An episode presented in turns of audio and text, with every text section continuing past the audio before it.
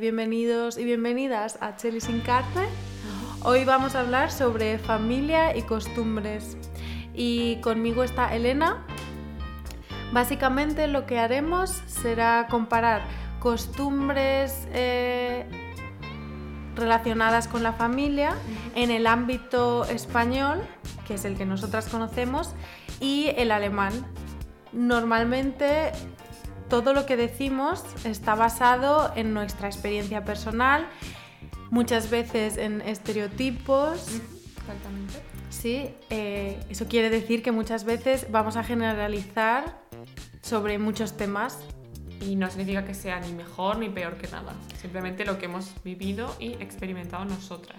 Exacto. También es importante decir que no pretendemos ofender a nadie y que si alguien se siente ofendido, pues no es nuestra intención. Lo que nosotras pretendemos es simplemente dar nuestro punto de vista sobre este tema, Exacto. basado siempre en nuestra experiencia personal en Alemania. Muy bien, pues eh, yo creo que podríamos empezar por la infancia, ¿no? Así un poco cronológico. Sí, hacemos un orden cronológico. Eh, sobre todo, eh, vamos a hablar de algún tema que nos llama la atención, como por ejemplo los niños pequeños, eh, en compara- la comparación entre, digamos, niños españoles crecidos en España. No necesariamente españoles, Exacto. eh, aunque es un factor cultural, y niños eh, alemanes. ¿Qué dirías que te ha llamado la atención desde que estás aquí? Pues, eh, por ejemplo, comentábamos, ¿no? Esa libertad o como desprendimiento de los padres que tienen los niños aquí desde muy pronto, que a lo mejor en España los padres están como más encima de los hijos, más pendientes, como acompañándoles en todo su camino, digamos. Sí. ¿no? De hecho, de forma literal, en el camino, porque a mí me parece una mm, metáfora un poco los niños, no sé, niños de tres años o cuatro años. Soy muy mala calculando la edad, pero sí, cuatro años en bici, en bicicleta. Ellos solos, para mí ya es una metáfora de un poco la libertad que se les da y la autonomía que tienen. los Exacto, niños. autonomía es la palabra. Sí, sobre todo. Em, sí. ¿Cómo dirías que ha sido tu infancia en este sentido? O sea, yo como me recuerdo como muy arropada, sobre todo por mi madre, que es la que más estaba en casa. Y como siempre, antes de hacer algo, preguntarle a ella o estar pendiente de Ujú, lo que pensaba ujú. ella, ¿no?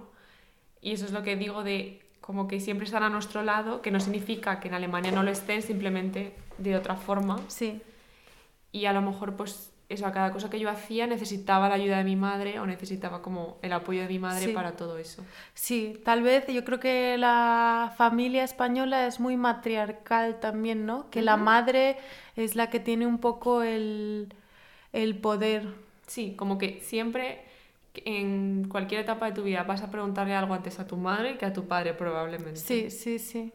La madre tiene poder en la familia española en comparación. Sí. Y mm, no sé, yo creo que siempre hablamos de estereotipos, cada familia es diferente, cada familia es un mundo, pero es algo que yo también envidio de muchos jóvenes alemanes, que mi impresión es que tienen mucha más facilidad para no tener miedo en general a la hora de hacer cosas nuevas, como por ejemplo viajar o, no sé, em, tomar sus propias decisiones. Sí, como que si ya eso es de pequeño, tienes esa libertad que hablamos, esa autonomía como, o libertad de pensamiento, de crear tus, tus propios pensamientos, desde tan, tan pequeño, que en España a lo mejor es parecido, pero un poco más tarde, Ujú. pues eso luego a la larga se ve como, en el futuro se ve como la- lo- el resultado de todo eso. Sí, es verdad. Está claro que cómo te han educado Ujú. influencia tu Sí, desarrollo. Tiene un impacto en cómo luego vas a ser más mayor. Claro que sí. Y ahí es interesante ver las diferencias culturales, que es algo que queremos tratar siempre en el podcast, ¿no? ¿Y mm, qué podemos más comparar? Tal vez eh, hablamos también a veces de la universidad, ¿no? Ujú. el momento de irse a la universidad, ¿no?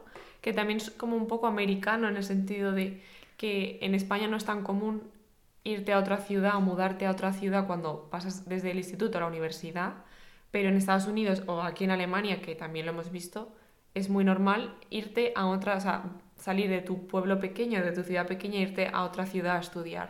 Sí, sí, sí. De hecho, nosotras hemos estudiado en la misma ciudad en la que hemos vivido prácticamente, excepto, bueno, tú sí, yo he hecho el Erasmus, pero en realidad la mayor parte de mi carrera he estado viviendo con mis padres y sí que allí es algo bastante normal. En España, quiero decir, sobre todo en Madrid. Si vives en Madrid, no pagas una segunda casa, un, piso. Exacto. Aunque vivas a una hora en transporte, como puede ser tu caso o el sí, mío, haces todos los días esa hora de transporte, pero tú sigues viviendo en tu casa.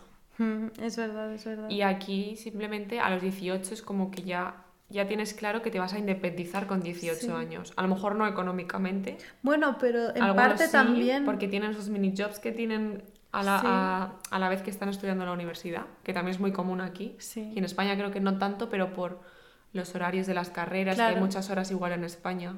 O sea, tú que es Erasmus lo puedes eh, corroborar a lo mejor, que creo que en España hay muchas más horas de clase de cada asignatura. Creo que es más fácil en Alemania em, compatibilizar tu trabajo, un mini job con tus clases, porque me parece que es mucho más flexible. Son menos horas a la semana tal vez, pero más trabajo en casa. Entonces eso hace que puedas tener un trabajito pequeño y combinarlo.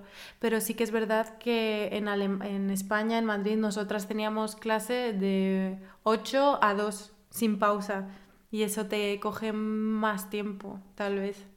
Sí. Y luego también, o sea, yo nos he hablado con, con mis compañeras de piso y una de ellas tiene un mini job, pero que es dentro de la universidad y con uno de sus profesores, por ejemplo. Ah, eso se llaman hibi, que son como mm, una especie de becarios Sí. Eso no, sé si en Madrid había, pero no hay, no suele haber tantos puestos. sí que hay, en nuestro departamento había, pero te dan créditos, ¿no? Claro, a mi compañera le pagan dinero. Claro, esa es la diferencia. A nosotros nos dan créditos y a ellos les pagan.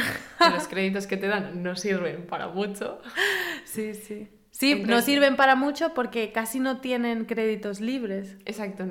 En nuestra carrera, entonces todo obligatorio. Bueno, pero esto es un tema un poco complicado, el mundo de los créditos en la universidad.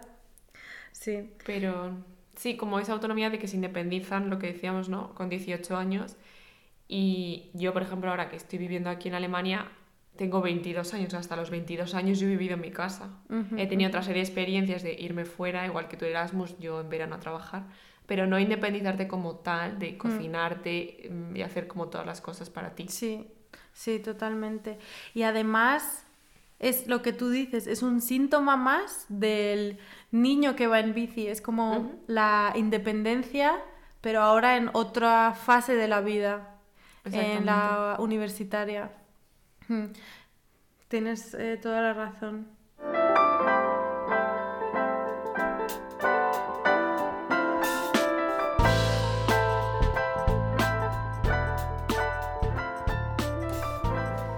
Bueno, y enlazando con la vida universitaria, si, si vives solo, quiere decir que ya no, ya no hay tantas comidas familiares, ¿no? Que, es, que te parece a ti muy típico, una costumbre bastante típica.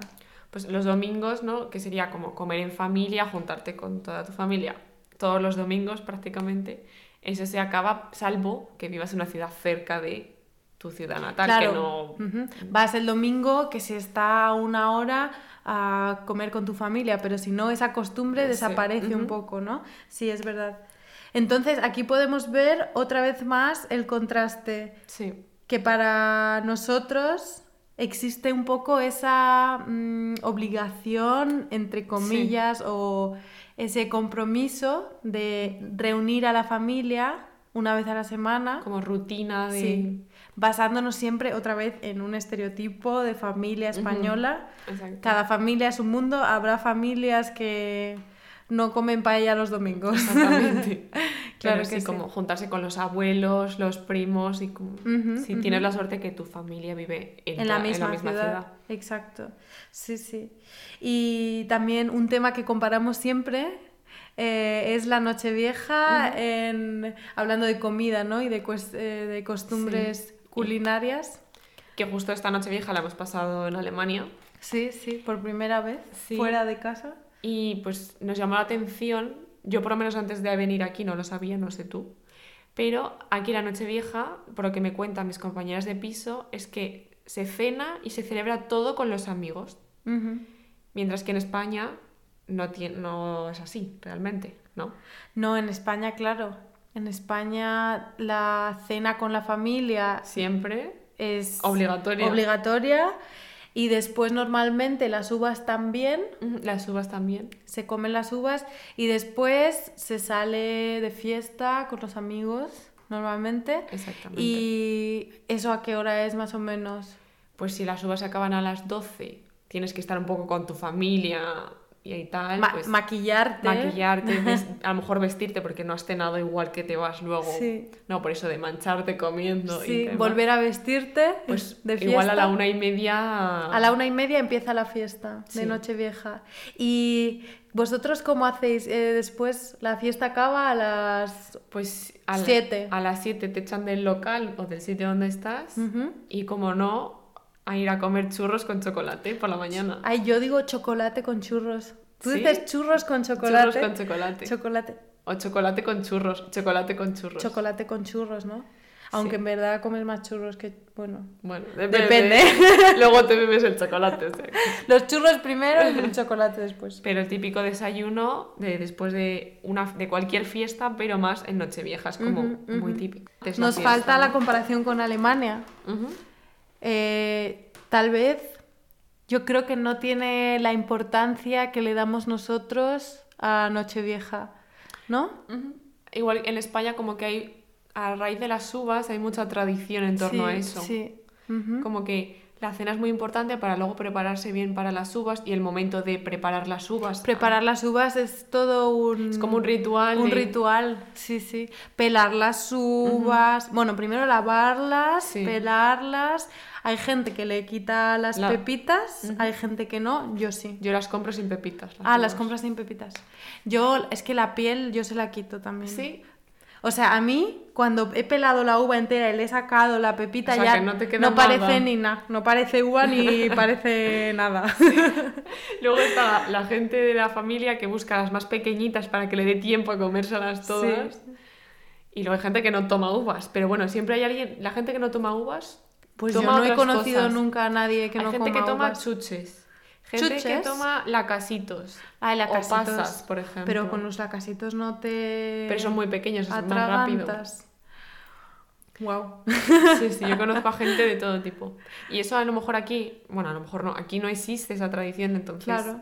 Sí, tal vez en comparación, para nosotros es todo un ritual, aunque ellos sí que tienen Y muy los- importante a nivel de familia, y es lo que hablábamos de como el, la importancia de la familia que hay en España de estar todos muy, muy pegados. Aquí a lo mejor no, y no pasar una noche vieja con tu familia. En España es, sería, es raro y ha sido raro a lo mejor para ha nosotras. sido raro este para año. nosotras, sí. sí, Y sí. aquí es normal de quedar con tus amigos y celebrarlo con tus amigos. Sí, totalmente cierto.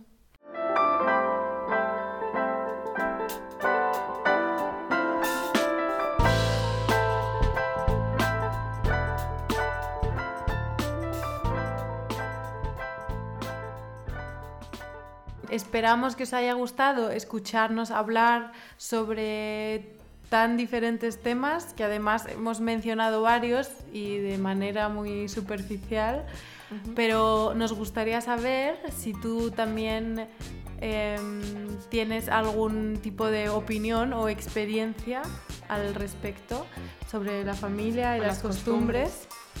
Eh, por eso en la descripción eh, está la cuenta de Instagram.